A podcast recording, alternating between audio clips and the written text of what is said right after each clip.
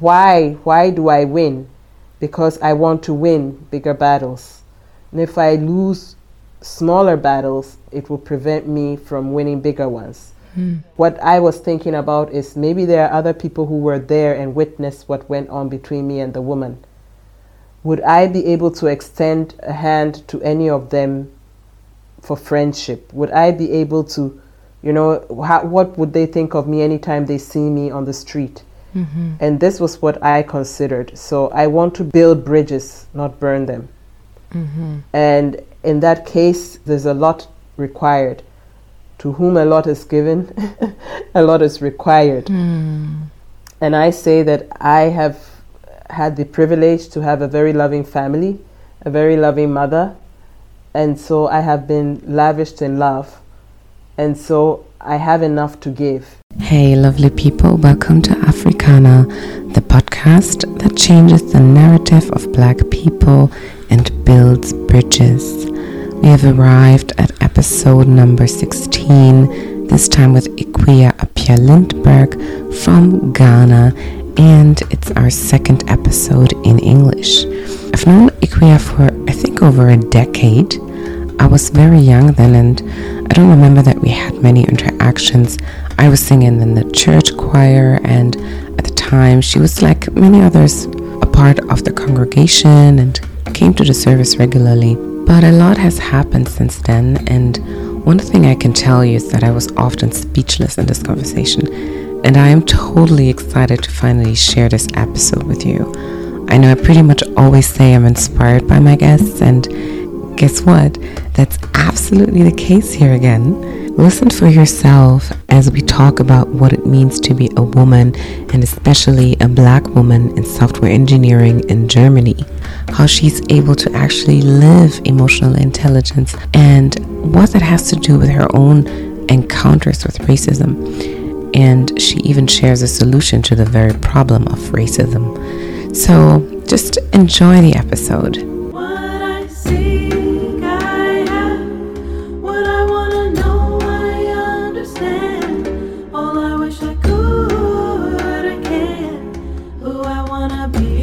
Akua. Hello. Welcome, welcome. Thank you. Thank you. So nice to have you, and I'm really glad that we are making it work this time. We've tried, I don't know how many times, but honestly, I think this is going to be the last time. What do you think? Me too. Let's see. We will do it. We will do it. I'm so happy you're here, Akua, and that I can talk to you. You have a very fascinating mind, and I cannot wait to share it with the world. Before we start, can you please introduce yourself so that our listeners can get to know you a bit as well? My name is Akua Appiah Lindberg. Yeah, I come from Ghana, and I work as a software engineer. And um, yeah, I'm excited to be on Julie's show. Yay! Yay! Yes, me too. Me too. You have really had some interesting touch points with Germany before you actually moved here. You grew up in the motherland and you came here as you were a young adult. So, first of all, let's start at the beginning. How was it growing up in Ghana and in some of the other countries that you were in? What was life like? What was the surrounding like? Yeah, so as early as I could remember, I was born in Kenya, but went back to Ghana at the age of two months, so I had no idea about Kenya. Wow. But what I could remember the, the most was America because that's where I started school. I had my formative years there. And then we moved to Ghana. We were so excited. I think I must have been around eight. I had finished second grade. And I did my third grade in Nigeria. So I think my childhood had a lot of a lot of changes. So it makes me also remember a lot of things a lot more than maybe if I had just stayed in one place. But I know that I was very excited to go to Ghana and I learned Twi within two months. So my parents used to speak Twi to us, but we could, we did never responded. We responded in English and within two months we were able to pick it up. Uh, I was so excited to learn how would I say my mother tongue? Although yeah. I would say maybe English is my mother tongue since mm-hmm. it's my first language. But it was exciting to go to Ghana to meet all my mother's sisters, her brothers, my cousins, the extended family, and, and then spending just one year in Nigeria and then coming back and actually settling in Ghana. For me, it was very exciting and also just the thought I used to read a lot of stories, British books about going to secondary school. You know, there are a lot of British secondary school books mm. uh, as a young girl. And in Ghana, a lot of uh, young ladies go to secondary school outside of home. They go to boarding schools. So just all this reading about it, how it happened in UK and, and, and just anticipating getting to that age and also going to boarding school. It was just a, I like change and I like, maybe it's because of my childhood, but every new place and every new thought and every new, new season was, was amazing and was something exciting and to look forward to. Hmm. So you saying that the system of education was pretty much adopted from the British yes, in Ghana. Re- really. Mm-hmm. Mm, okay. Mm-hmm. Even the English, like yeah. A lot of the words, you know, I was not used to because coming from America, there are certain words that are different. But now I sometimes it's hard for me to even tell what is British, what is American. Of course, from the accent, you, you tell, but like the words and stuff, because it's somehow now all jammed up. But yeah, our, the Ghanaian education system is really almost um, the same as the British. Hmm. Interesting. And what goes through your mind now when you think of your life in Ghana and also your life in the US? What goes through your mind? I think that it, it was a very rich experience as a child because you learn at a very young age. I, I think also my parents really helped a lot because my father would come home with anyone, you know, no matter the nationality, no matter the race, colors, size, like every kind of person was a friend to my dad. Mm. And so as at a very young age, I, I learned not like it's them and they are them and we are us. There was no them and there was no us. Mm. My father was very Pan-African. He could speak his language. He never spoke English to us actually, but he also always embraced people from all walks of life. Wow. And he was also a very educated man, you said, right? Yes. He also made you travel a lot. I think he was the reason why you traveled to so many countries, right? Yes. What did he, he do? Um, yeah, he was he was maybe a long term learner. so my uh, when he was in Ghana, he was a professor and then took a sabbatical. Uh, where whilst we were in America, he was on sabbatical leave. He did his PhD there and had a lot of, let's say, projects that also he was invited to come and work on. But he also did not want to stay abroad forever. So he decided to come back to Ghana and then he got another contract in Nigeria and still came back to Ghana. But um, he spent a lot of time also in UK, even in Germany actually. Interestingly, my father started a Ghana Germany Young People's Association when when he spent mm. a few I don't know if he spent years or months here. That much I don't remember anymore, but I know he spent some time in Germany and in Europe and UK. He studied also a little bit in UK. Wow. So, yeah. well traveled man. mm-hmm. Yeah. Do you miss traveling? Especially now I do. with the corona. I do. I do. I do a lot. Yeah. Before I had kids, if I just felt like I miss Ghana, I would just book a flight and go. Oh, that's but now great costs a lot with a big family. Mm, yes. and after Corona, yeah, I haven't been. Hmm. Yeah, it's super hard right now. I can totally imagine. But it's also really great that you've been able to reconnect with Ghana after you actually settled here. And mm-hmm. I wonder if you miss it now that you've been here for such a long time, also. Yeah, definitely. Yeah. So I, I like traveling, but I never considered myself someone who would settle outside Ghana. So mm. yeah, it's been challenging. yeah. What do you miss about Ghana the most? The people. Yeah. What yeah. about them? They are warm, friendly, welcoming. Mm. Um, yeah. Is this something you feel is missing here in Germany? Definitely. I think like maybe if you are German, it's not such a big difference, but that's the biggest problem. So in Ghana, if you look different, it's actually more of a of an advantage than a disadvantage because hmm. mm. everybody thinks they have to look out for you and help you. Because you look like you're lost.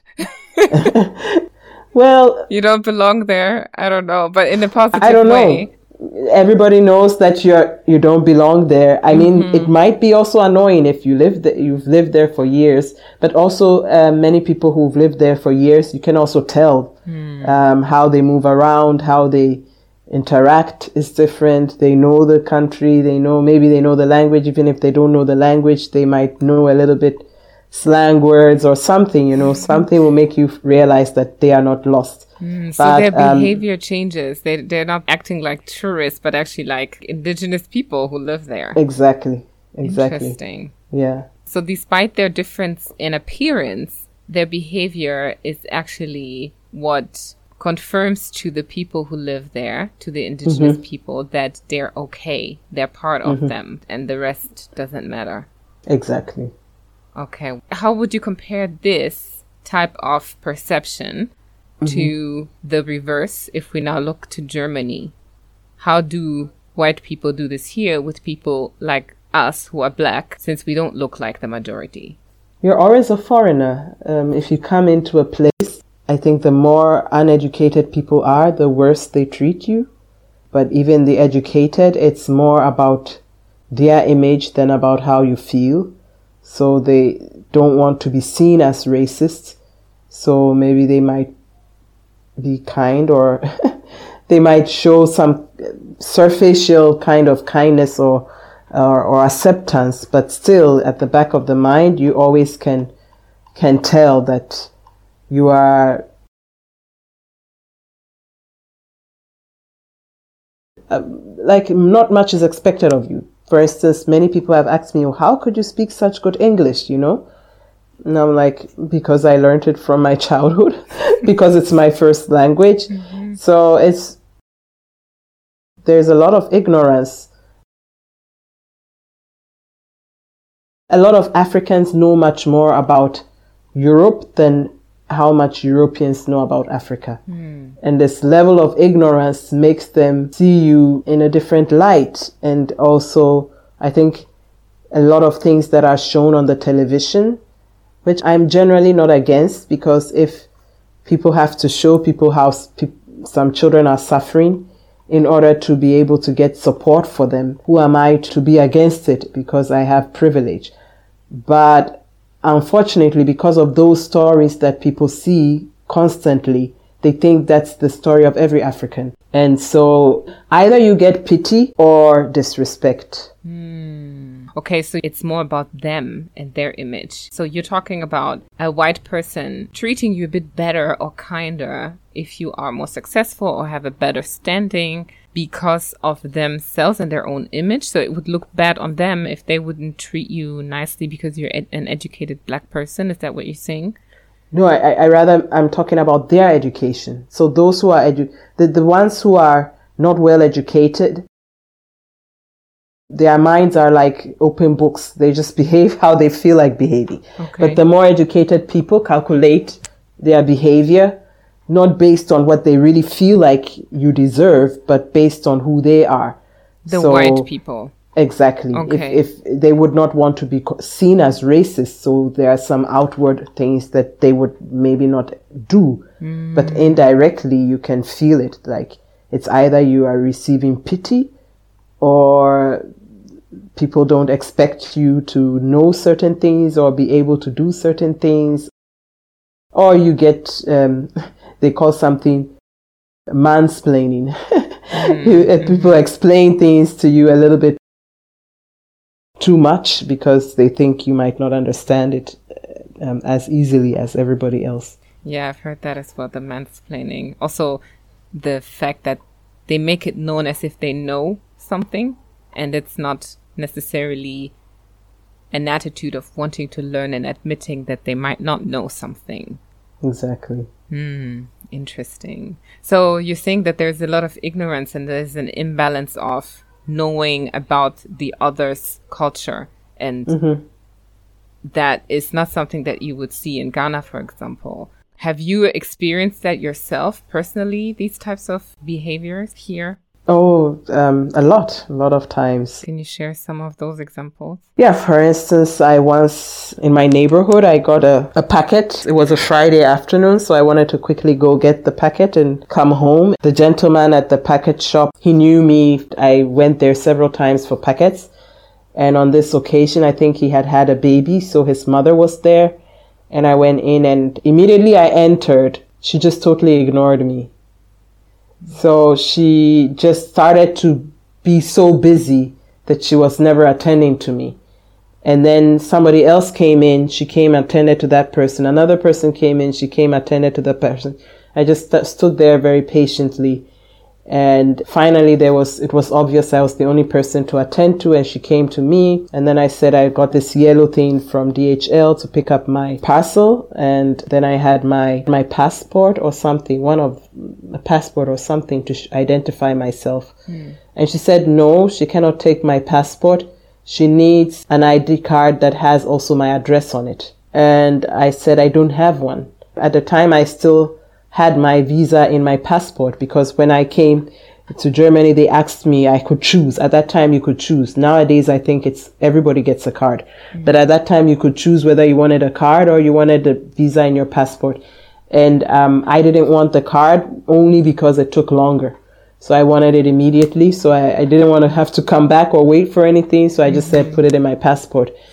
Um, and I didn't know that the card would be of any other benefit. She said no. She, so I said, I have my passport and my visa is in my passport, but I don't have uh, any um, ID card that has my face as well as my address. And I mean, you see the name on the packet. It's mine.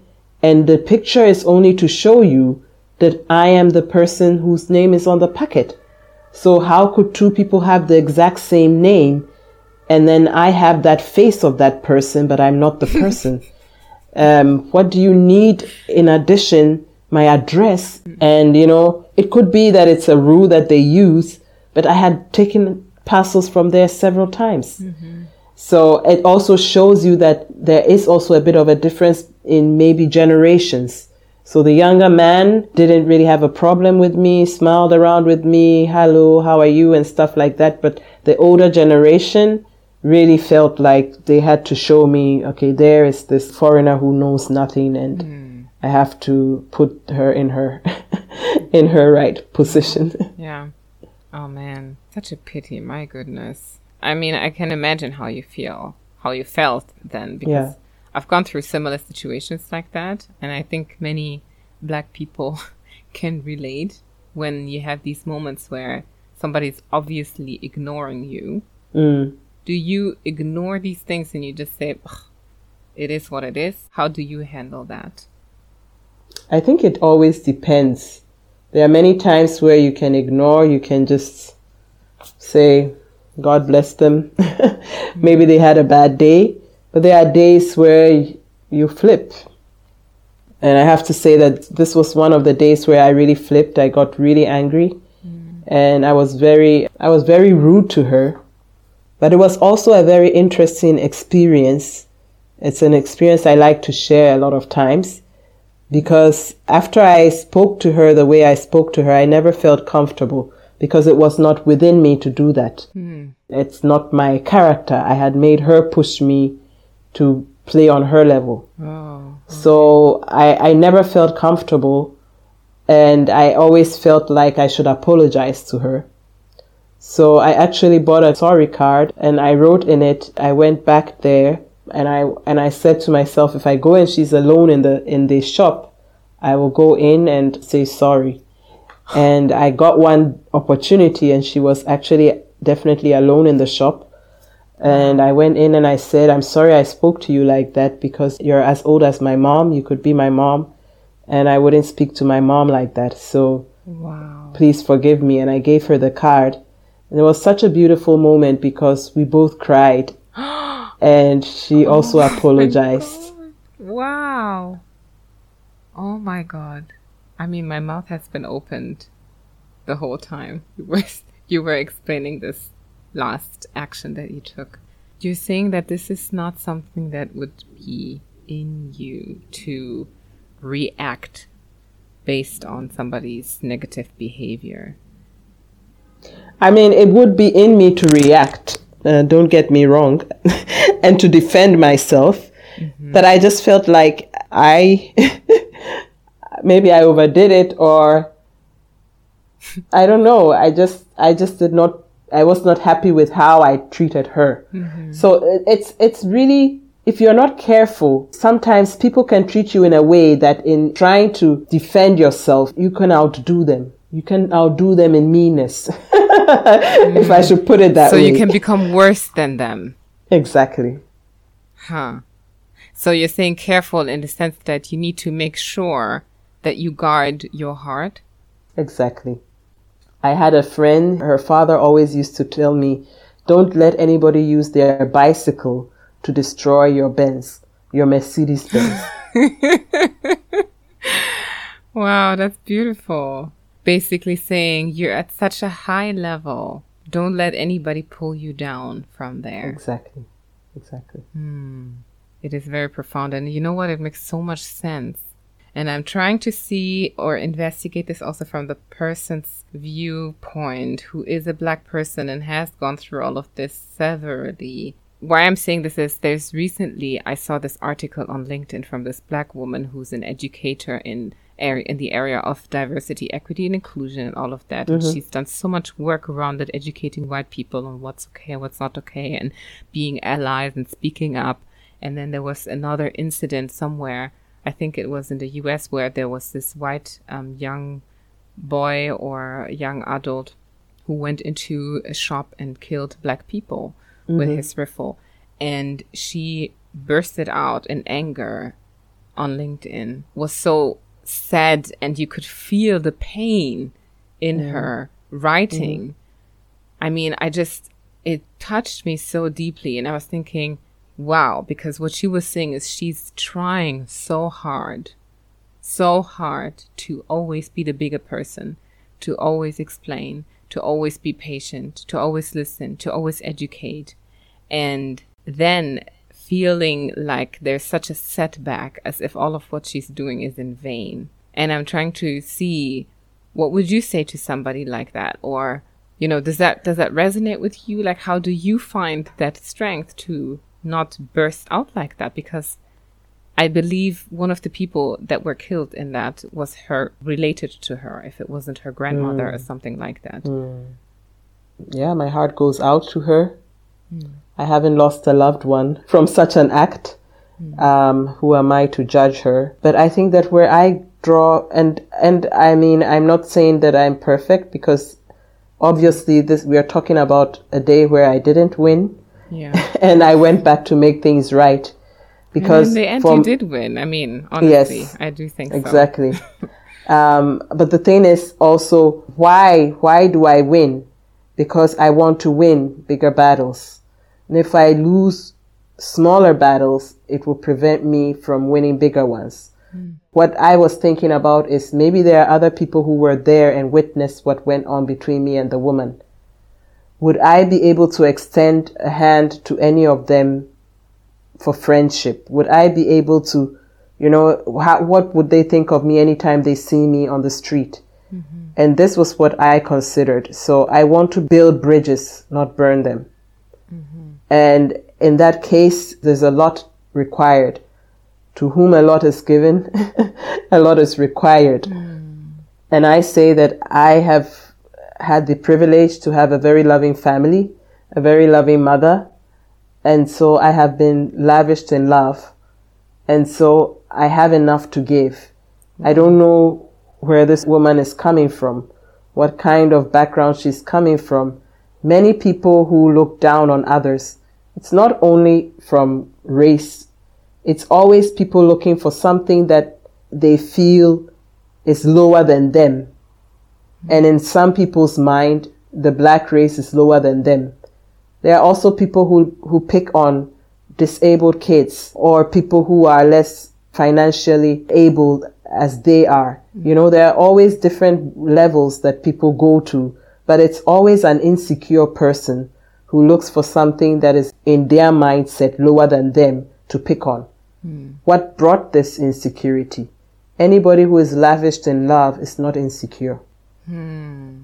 And so I see it that I am above and I should remain above. Another thing I can say is, yeah, I mean, I'm always a bit careful not to come too fast into this, but it's part of me that I can never erase. And that's my faith in God. And this also gives me the strength. I believe that that's even what makes me feel convicted if I went below the belt in whatever reaction I took.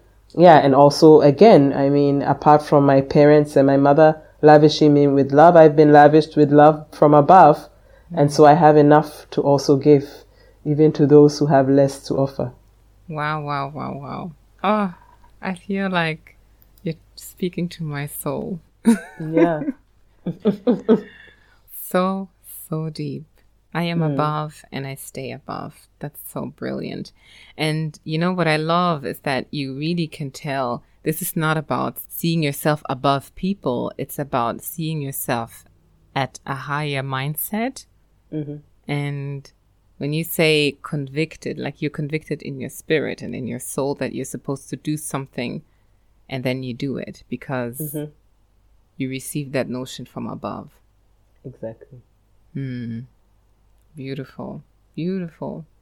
If we go back to how it all started, you left Ghana as a young adult, moved to Germany, but that didn't happen in one go. Mm-hmm. Tell us a bit about how these different visits unfolded until you settled here. Because, especially because you didn't plan on settling here in the first place. Yeah, so how I came to Germany. I was working as a geologist in the Geological Survey Department of Ghana.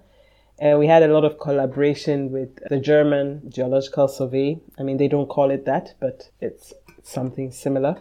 So we found out about a course that was done in Berlin in Geographic Information Systems, which was a system we also used a lot in our work. So yeah, a colleague and I, we applied and we came to Berlin for six months to do this Weiterbildung. Mm-hmm further further training. Mm-hmm. And that was the first time I came to Germany, and it was for six months. I came, I did the course, and I went back. But this uh, organization was always having yearly annual follow ups. So to find out what we were doing with what we learned. So we always met in one country. We met once in Addis Ababa, I think once in Ghana actually, and then once we met in Bonn. So when we met in Bonn, they also introduced to us that they were having another course, a master's in public management. And at the time, I just was like, ah, I'm just going to send it to some people who I know who are interested in management, and they would come and do this course. But when I got home, I thought, oh, public management, I'm working for a public organization, and we're the same, although I was a geologist, we're the same people who also managed the organization. So the, mm. we hmm. didn't bring in any managers to manage. The geologists became the managers. So I thought, ah, maybe it's an interesting course to do. And I applied and I came to do my master's. And at the time, my now husband is, was doing his PhD also in the same department. Mm. So we met, and so that's that's the second one, huh? the second time. Still, I hadn't planned to stay in Germany. Mm-hmm. I said, "Well, I'm going back to Ghana, so if you want, you can come with me." So uh, I first went back to Ghana, then I joined him to wait for him to finish his PhD, and then we went together finally to Ghana. And then mm. after some years, so he, he, followed you back to Ghana. Exactly. Then you followed him back to Germany. And then yeah, well, you went back to Ghana together. No, no, he didn't follow me. The first going back to Ghana, we were not married. So he stayed here. He was also still doing his PhD. Mm-hmm. I finished my master's. So I went back alone to Ghana okay. and then I came to Germany. Um, and then we got married and waited for him to finish his PhD. Okay. Then we went together. Mm-hmm. We went back. We lived in Ghana together for four years.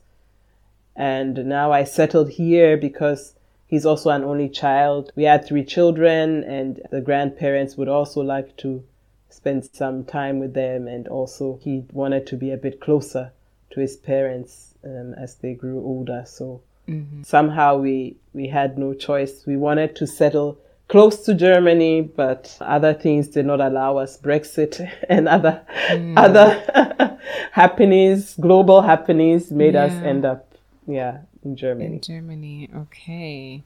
Sounds like education was very important to you and is very important to you as well, just like it was yes. for your father back then, mm-hmm. right? And your plan was to bring your education back to Ghana, actually. Exactly. But that didn't go as planned, right? Mm-hmm. Can you tell us how that went instead? So, how did your education, how did you use your education in the end?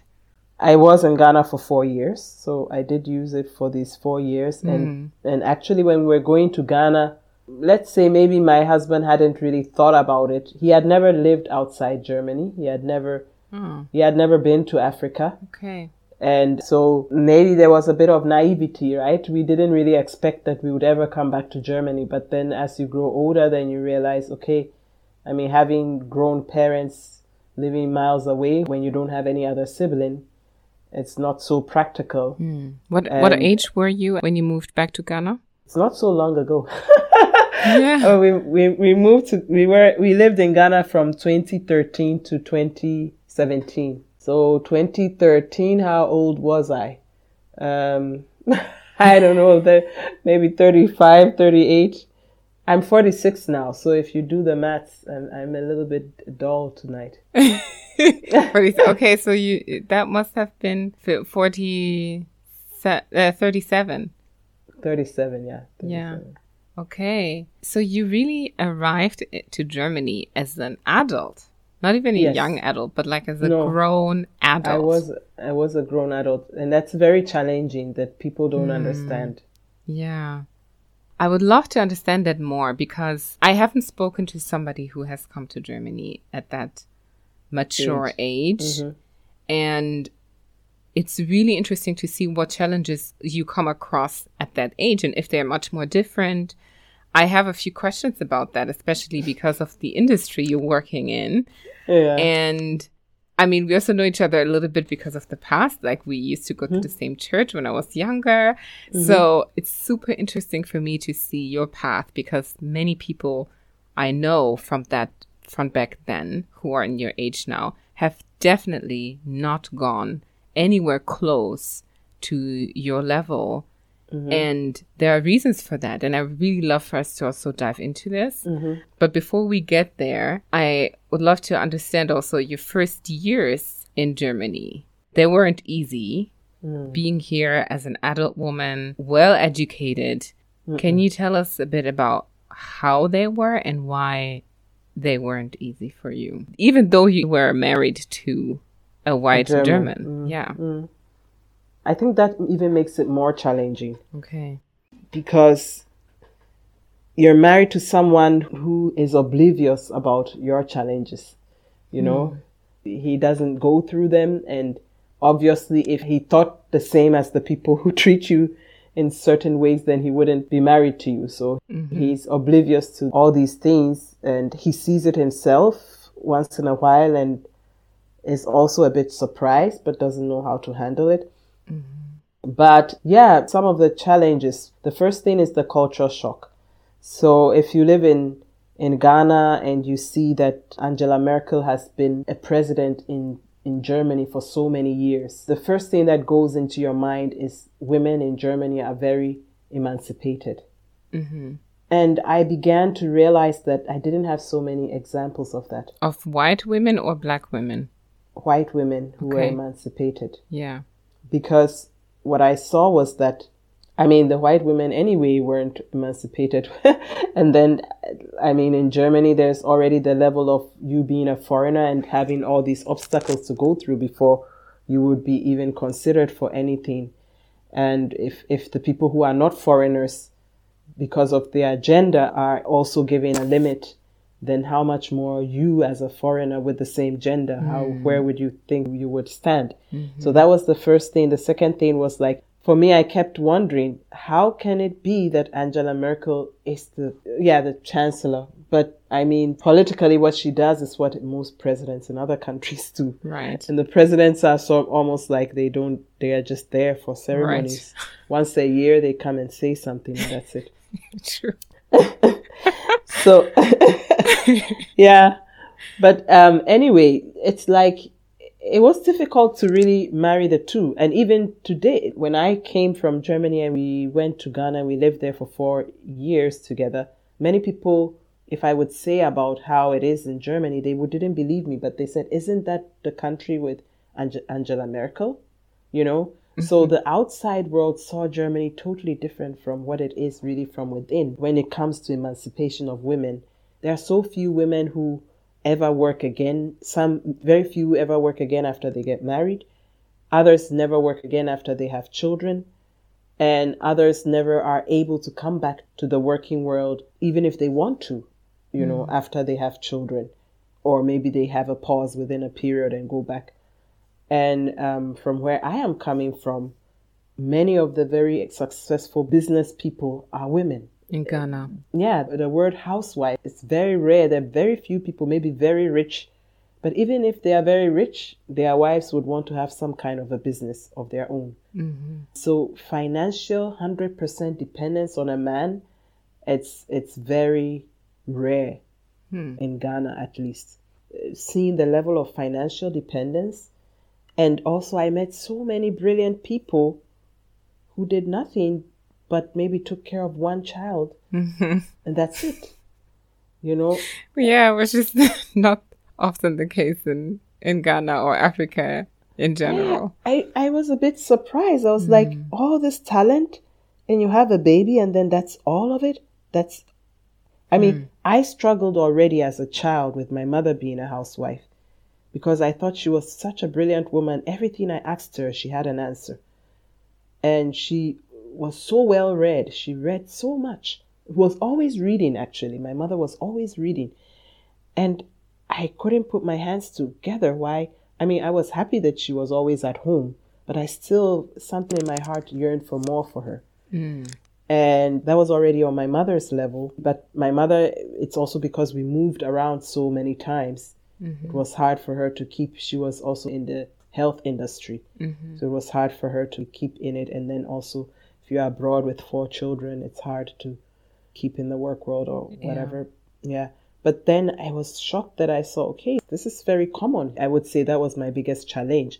And so if they were satisfied and there was no fight for women to be in workplaces, where was my space? Where was my place? Hmm. You know, even less possible to imagine, right? If you don't Yes. see women, not even speaking about black women, but that's what we're talking about right now how representation actually matters mm-hmm. because it inspires you to mm-hmm. go places you didn't think mm-hmm. you were capable of. But you did still go places.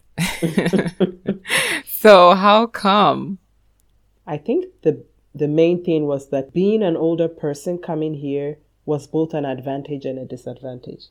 The advantage is that I had a totally different view on life, and the view here it saddened me, but it didn't change me. so I still kept my old view, and I was like, I'm not going to be part of this. I'm not going to sit at home and take care of children, and after I'm 50 or 55, then I want to have a life, or uh, maybe after 65 then i want to have a life and then I- i mean i'm 100% dependent on somebody else the financial decisions someone else is going to make. If i want to travel the world or whatever like i have no chance you know? And then my kids are gone. They are enjoying their life and i was like no that's not going to be my portion. So i really have to and somehow also having less time also pushed me even more. Like i don't have enough time. Very soon it will be time for me to close my books and go home. so I need to get it happening before that time comes. Go home, meaning, Um, retire. okay, okay. You know, I'm, I, I don't have so many years left. oh, well, you're still very young, very young. Mm, yeah. So you did keep your mindset and your mindset of that emancipated woman and mm-hmm. decided to become a software engineer. hmm By the way, I celebrate you wholeheartedly for that. Like, Thank you. really, this is an area where women in Germany are so underrepresented, let alone black mm-hmm. women. Mm-hmm. You're actually a rare gem. I've worked in recruiting and I can tell you how much I have looked for female engineers in vain. and there, there actually was one person that we did hire, but we hired mm-hmm. her directly from Nigeria because mm-hmm. there was nobody here in Germany. Mm-hmm. mm-hmm. So that's really interesting. When did you decide to become a software engineer and, and what made you take that decision? So, first, I decided to use what I already had. So, the same course that I did here in 2005 in Berlin, I decided to do it in German because the first course I did it in English. I decided to do it in German. Also, um, this was 2018. It was 13 years later. New technologies had come and all that. And so I did, I think about four months Weiterbildung. And I thought, okay, if only I had a German qualification, if only I could show that I could do these things also in German. And I, I did quite well in, in this Weiterbildung, but still I would get no responses for my applications. Mm. And then I was like, okay, now I have to find something where I have to throw away whatever I have on my CV and just say I'm coming as a Quereinsteiger, which, mm-hmm. um, yeah, for those who don't understand German, like just uh, learning on the job. You know, mm-hmm. you don't have come with any um, um, um, experience, you're going to learn on the job. And so I'm a big fan then, of that, by the way. Yeah, I also was a Quereinsteiger, and it's one of the greatest things one can do. Amazing. I I'm a big advocate for Quereinsteiger, so yes, please go ahead. Wonderful. anyway, yeah, so I I just decided I was looking all the time. Which jobs are there a lot of Quereinsteiger? Hmm. And then I saw a lot. There were I okay. Once I saw this this advertisement for a job where they said we don't care what's on your CV. I was like, then that's for me. And then I did a test. I passed. The first one was a was was an IQ test or something like that, and then the second one was an EQ test, intelligent, um, your emotional intelligence. And then they they did that test, and I passed both tests. Then they gave me a first interview I passed this first interview. Then the second interview, I went in um, personally, and they were going to take us, um, put us into training. And right after the training, you had the job already. So I was so excited. And then after the personal interview, they gave me feedback that I didn't show enough enthusiasm or I didn't show enough excitement or I've forgotten the word they used, mm-hmm. but excited enough about the position. like, what what did you need me to do to show excitement? I mean, people show excitement differently. Mm-hmm. What was I supposed to do in order to show excitement? Did they provide I, any feedback on that? No. Hmm. Um, I was so broken because I was always like all these jobs where I would put in my CV with my picture on it course, I was easily thrown away. But this was an opportunity where I came in through what I can do, this just these general intelligence level um, questions, and I passed right in, and I was almost there. That was the last stage of the interview. And then you came in person. So before that, they didn't see you. Like, no. okay. Hmm. So there, everything started to dawn on me. Okay, it is about who I am this I can't change. I mean, at that time, to be honest, since my whole my whole childhood, I never even the word depression. I thought it happened to certain people who had problems. You know, I never thought like I could ever yeah. co- describe myself of having a depression. But mm. I knew that I had no desire to get out of bed in the morning. I just stayed in my room. I just thought, what am I doing with my life? Like, what can I do now? You know, Hmm. I didn't see any way forward, any way backward. I just, it was everything was just, I was like, I had put so much effort. Mm-hmm. When I was, I had three children. I would wake up very early in the morning, make sure that I think our, our lessons started at 8.30 when I was doing the, the four months Ausbildung. I would wake up early in the morning, make sure everybody was in their school or in their kindergarten. And even in the kindergarten, you have to bring them in take off their shoes, you know, give hand them over to someone. I went through all this. By 8:30 mm. I was sitting at my desk and for 4 months and still application upon application. Then finally this one was sort of like I was just so excited. And then when it also did not work, I was like, what can I do in this country? It was really a very a very tough time. But interestingly, because of that thing, it was a boot camp. So because the word boot camp showed up on my computer several mm. times, the ads, the ads started coming. They're not so bad after all. Yeah. and I hardly went on Facebook because I had no time. You know, I was a, a mother trying to help my kids out and at the same time trying to make myself away in the in the in the work world. So mm-hmm. one day I just went on Facebook and yeah, this boot camp had faced up Ironhack. And then I was like, yeah, I should try that. But of course, I was trying my best that everything I did was in Hamburg because that's where my family lived. So I found an, another boot camp in Hamburg. I went there. The lady sized me up. Oh, you're quite slow in typing. Did you do this yourself? you know, it was really interesting. And then I had this one in, in Berlin, which was going to be done in English. And they asked me to come with C1 German. And I've said, no, I'm not going to do C1 German.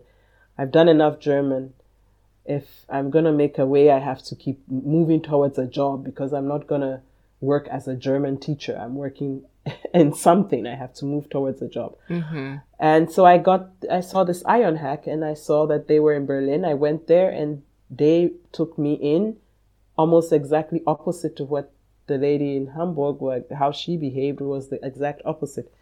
And I got the place and I went to Berlin for nine weeks to do the boot camp. Hmm. And at least that's where I started to have at least a, a certificate that I could show. But I was so bent on that. The one that I really lost, the, the sad part about it was it came with a job. But this one, I finished the whole thing and now I had to go through looking for jobs, hmm. which was another whole Challenge. story. Yeah. But at least I had something, another certificate show. in my hand. Hmm. Yeah, because that's important here, right? Like exactly. even though you were and, and are intelligent, that wasn't enough for the no. criteria and, no, and the processes here. Yeah. And how has your self perception changed after that triumph? Because you were in that depressive mode mm-hmm. and probably were questioning yourself and your abilities after all, but then you made yeah. it. Yeah. I mean, to some extent, I sometimes I wonder like if I made it or I, you know, the thing is, it's really hard to stay in a system mm. where you're almost unwelcome to the table. Mm. You know, so the women are not not in this industry because they they don't have the brains or they can't. There are a couple of women graduating as software engineers, what happens to them? Maybe society tells them after you have a child, you should not go back to work. So some of them fall along the way that way. But if they do want to come back to work, how do their colleagues uh, take them? What kind of workload is expected from them? Mm. This is a fast paced industry where you're learning something new every day and I mean, the young men, they maybe some of them live still with their parents, have no responsibilities. They can be learning the whole day, whole night. Their food is learning new stuff. Mm. And you're going to compete with the same level of people whilst you have children to take care of. You know, you have days where you're just totally tired emotionally or physically. Yeah, because you have to take care of so many humans around exactly. You. Mm. Exactly. It makes it very unattractive for women, even mm. if you've made it to qualify as a software engineer. Staying in the game is not easy. Hmm. Staying in the game is not easy. Yeah. So you have to you have to we have to ask whether I made it in 3 years. If I'm still in the game then I made it. well, but there are different factors, right? Because you just you just said it it's the willingness might be there, the level of knowledge might be there, the intelligence might be there, the resilience definitely is there if you've raised children. mm-hmm, mm-hmm. But then the question is, how is this person received? Like, mm-hmm. these are also factors, and these are factors that are outside of your control, after all. Mm-hmm. So, mm-hmm. making it, unfortunately, doesn't only depend on you, then, in this regard, exactly. especially in this industry. Mm-hmm. So, what would you maybe tell also another mature woman in your age, for instance, who maybe is considering to go into that route or wants to like challenge herself to, doesn't have to be software engineering, maybe another STEM area where women are underrepresented, especially black women are underrepresented. Mm. Like, what would you advise her to do considering the barriers that still exist there? I would say she should always look for, it's good to look for mentors. And your mentors don't always have to look like you. Mm. My greatest mentor is a white man, white American man, and he was amazing. He made me believe so much in myself, and he believed also so much in me. Oh, can I say that I share that sentiment because I do have a, a white American mentor as well, oh. who also changed my life, and yeah. I would consider one of like literally my my greatest mentor as well. So, mm-hmm. yeah. yeah. Yeah. Isn't that amazing? It is.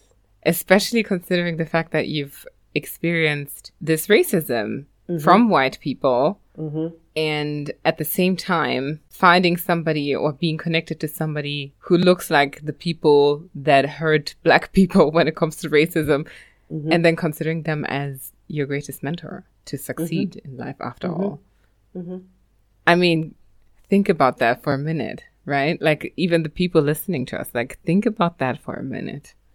Isn't that it's, the most paradox thing yeah. ever? Yeah, and that's why we always have to build bridges and not burn them. Mm. Because I know there are a lot of people who it's I watched a movie, I've forgotten the title, but some years ago.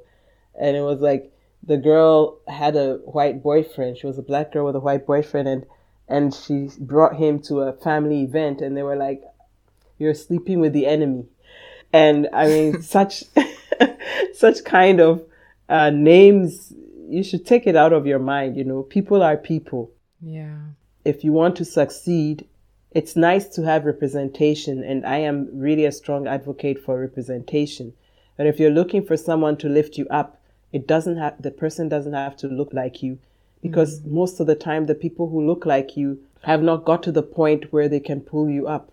Mm. They are also struggling up the ladder themselves. But it's those who don't look like us who are already on the top and can pull us up. Ah, and so yeah, we have to keep our minds open and our hearts also open. Absolutely. Hmm. Beautiful, beautifully said. That's an amazing advice for that mature woman who's looking for advice. I'm sure.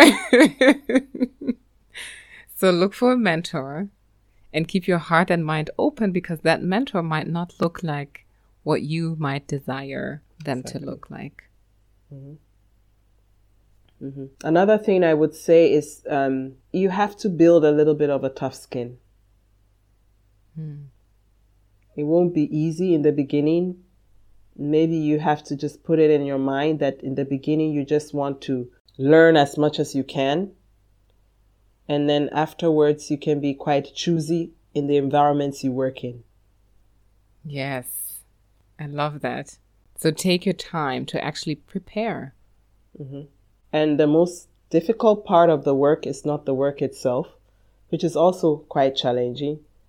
But the most difficult part will be the people you work with. So be prepared for that. Elaborate a bit on that. Like, why would that be the case? You know, the interesting thing is that I was also uh, in STEM when I was in Ghana. I was the only lady in my class, a class of 37 students, when I did geological engineering at the, the Kwame Nkrumah University of Science and Technology in Kumasi. Mm-hmm. So it's not the first time I'm experiencing being the only woman but it was a totally different experience in Ghana. Sometimes they made jokes that were I didn't find so funny, but all you needed to do is maybe look at them in a certain way.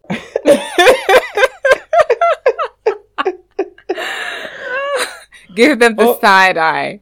Exactly. or say something.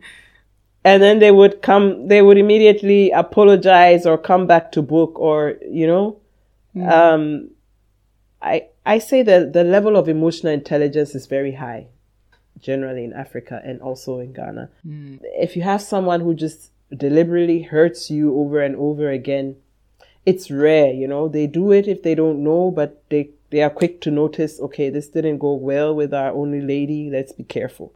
Mm-hmm. You know, I I I still I'm still on a WhatsApp group with these with these guys, and when the war started in between Ukraine and Russia, there were a lot of passionate exchanges. Those who are for Russia, those who are against Russia and I made a certain statement, and um, one guy said, "You're just being emotional. You should learn about world politics and stop being emotional." Hmm. And I just left the I left the platform, and then several people came begging me. Um, uh, by the time I was aware, the guy who said that statement, he came, he wrote me a personal message. I'm so sorry. I is it because of me you've left the platform? Come back. I'm sorry. And from that, um, from that day on, if anything happens, you know, we can also joke about things, you know, like everything is not uptight. So when something happens, he's like, Hey, I better be quiet before Akua jumps on me, you know? and it's like, it's like a, a, an open joke, but he's, is, he means it. He will not, he's not going to go beyond, below the belt again, again mm. you know? And this I find very beautiful. But you can't expect to experience the same here. They mm-hmm. might slap you on both cheeks and they are unaware of it. And sometimes, even if you try to draw their attention to it, they will still say that there was nothing wrong with what they did. Mm-hmm. So, if you want to have empathy and people feel with you, eh, it's hard. That's why I say you learn first a lot. In the beginning, you might not have much of a choice because if people don't have emotional intelligence, it can't be learned. Can learn all the languages, JavaScript, um, Postgres, what, what, what.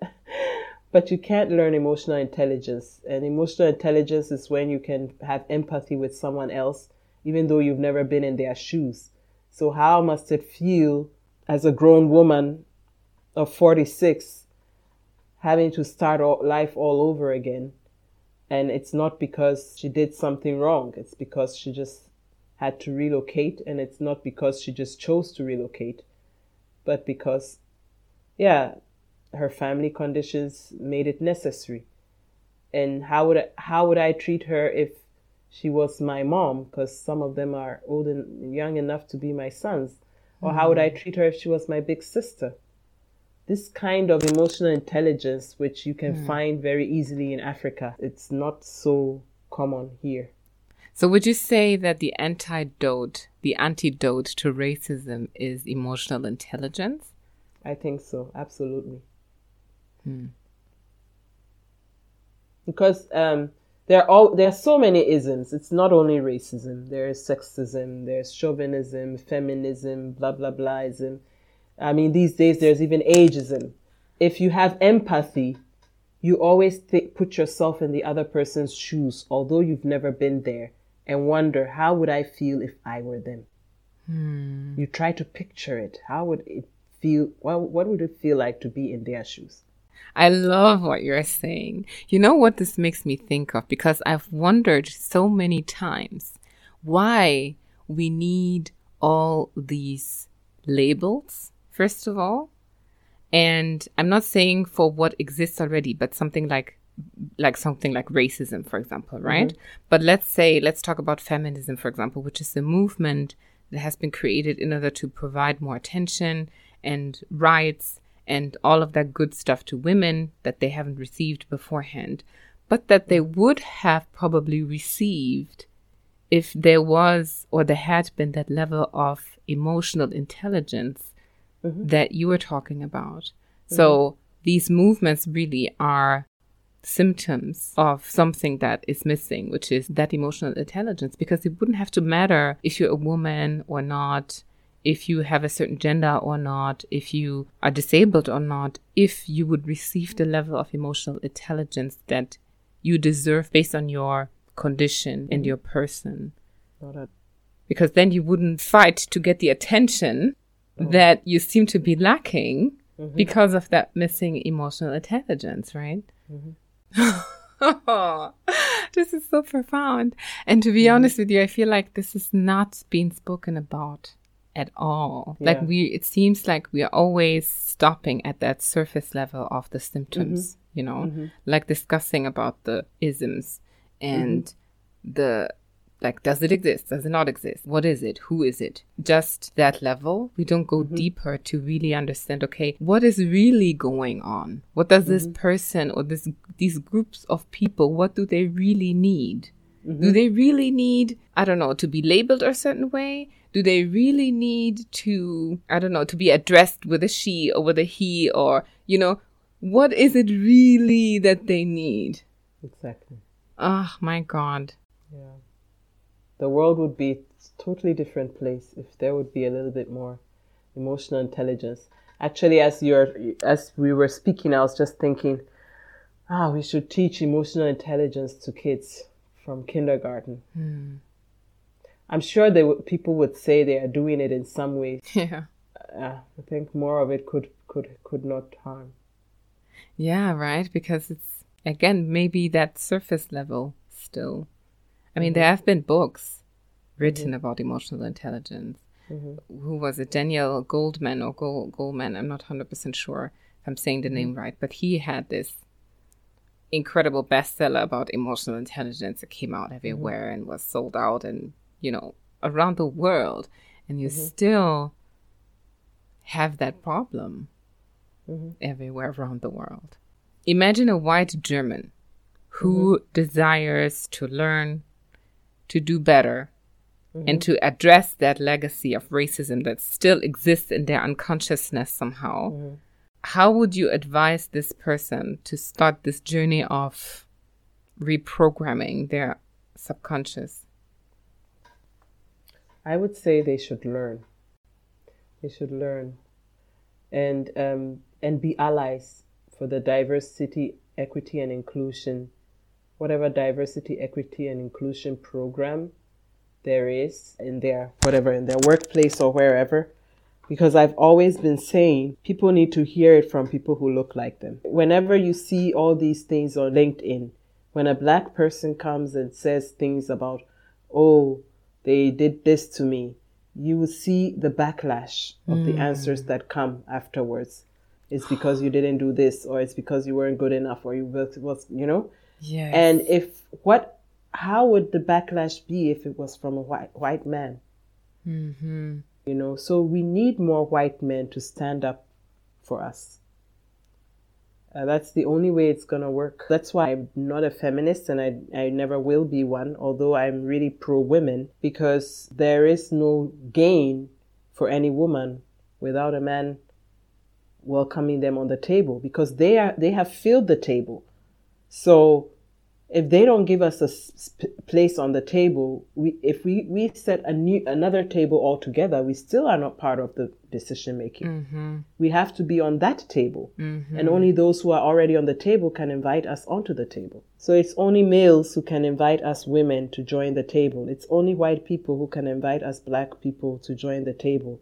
So we need the privileged to fight the battle for us we can't fight it alone and making them our enemies will will make us forever lose Oh my god, Akua. I feel like shouting. it's like you're preaching to me. I love what you're saying. It's just beautiful. It's so beautiful. You've explained it so beautifully. What is somehow obvious, but our egos get in the way of Mm-hmm. this fact that we need to build bridges and we need to hold each other's hands. We need to do it together instead of everybody now building their own little towers or mm-hmm. because at the end of the day we still depend on each other. Mm-hmm. And maybe for those seats at the table we depend on the men or we depend on white people as black people. But then there are other situations where white people depend on us black people and men depend on us women mm-hmm. so there's always going to be that codependency mm-hmm. exactly interdependency Yes. Interdependency. That's the right word. Yes. Wow. yeah Oh, Yeah. Akua, you know, I could go on forever to talk to you i know and extract your wisdom. It's just amazingly profound. part two. yes, yes, we do. And ideally in person. Oh my God, this has been so enriching. I cannot tell you how blessed I am to listen to you, to exchange with you. It's amazing. Thank you so much. Thank you. Thank you, Julie. it was my pleasure. I need to finish, however, as well by asking you my mm-hmm. lightning questions. Mm-hmm. Exactly. okay, let's go there. To question or to think? To think. Round or square? Round. Mixed or pure? Mixed. Hot or cold? Hot. Emotional or rational? Emotional. African or German? African. I love how precise and clear you were with every single question. oh. it's like you didn't have to think. It's like mm, I know this, I know this, I know this. But it just shows, it just confirms that I don't know. I perceive you as this person who's very, very in tune with herself, and very present and conscious. Oh, thank you, Julie. yeah. It's so it's so nice to hear. Thank you. Thank you too.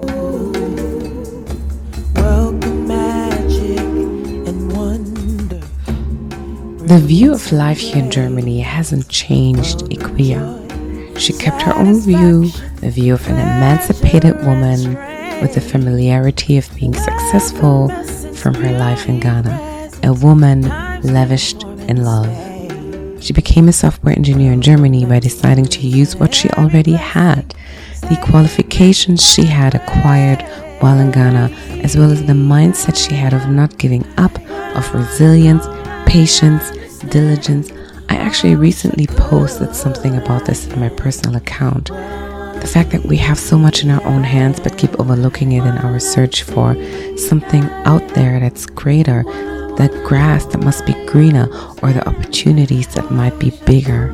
But Akua believes it's in her, and I believe that for all of us too. By the way, the word Quereinsteiger in English is lateral entrance, meaning someone who changed careers and has not gained experience in the new job they're undertaking, but they're learning on the job, learning by doing.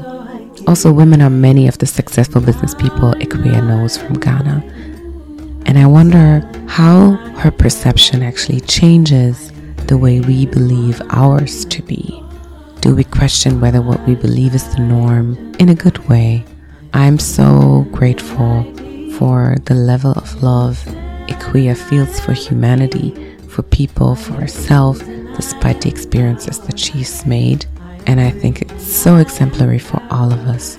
Thank you so much for listening, and I look forward to sharing the next episode with you next week.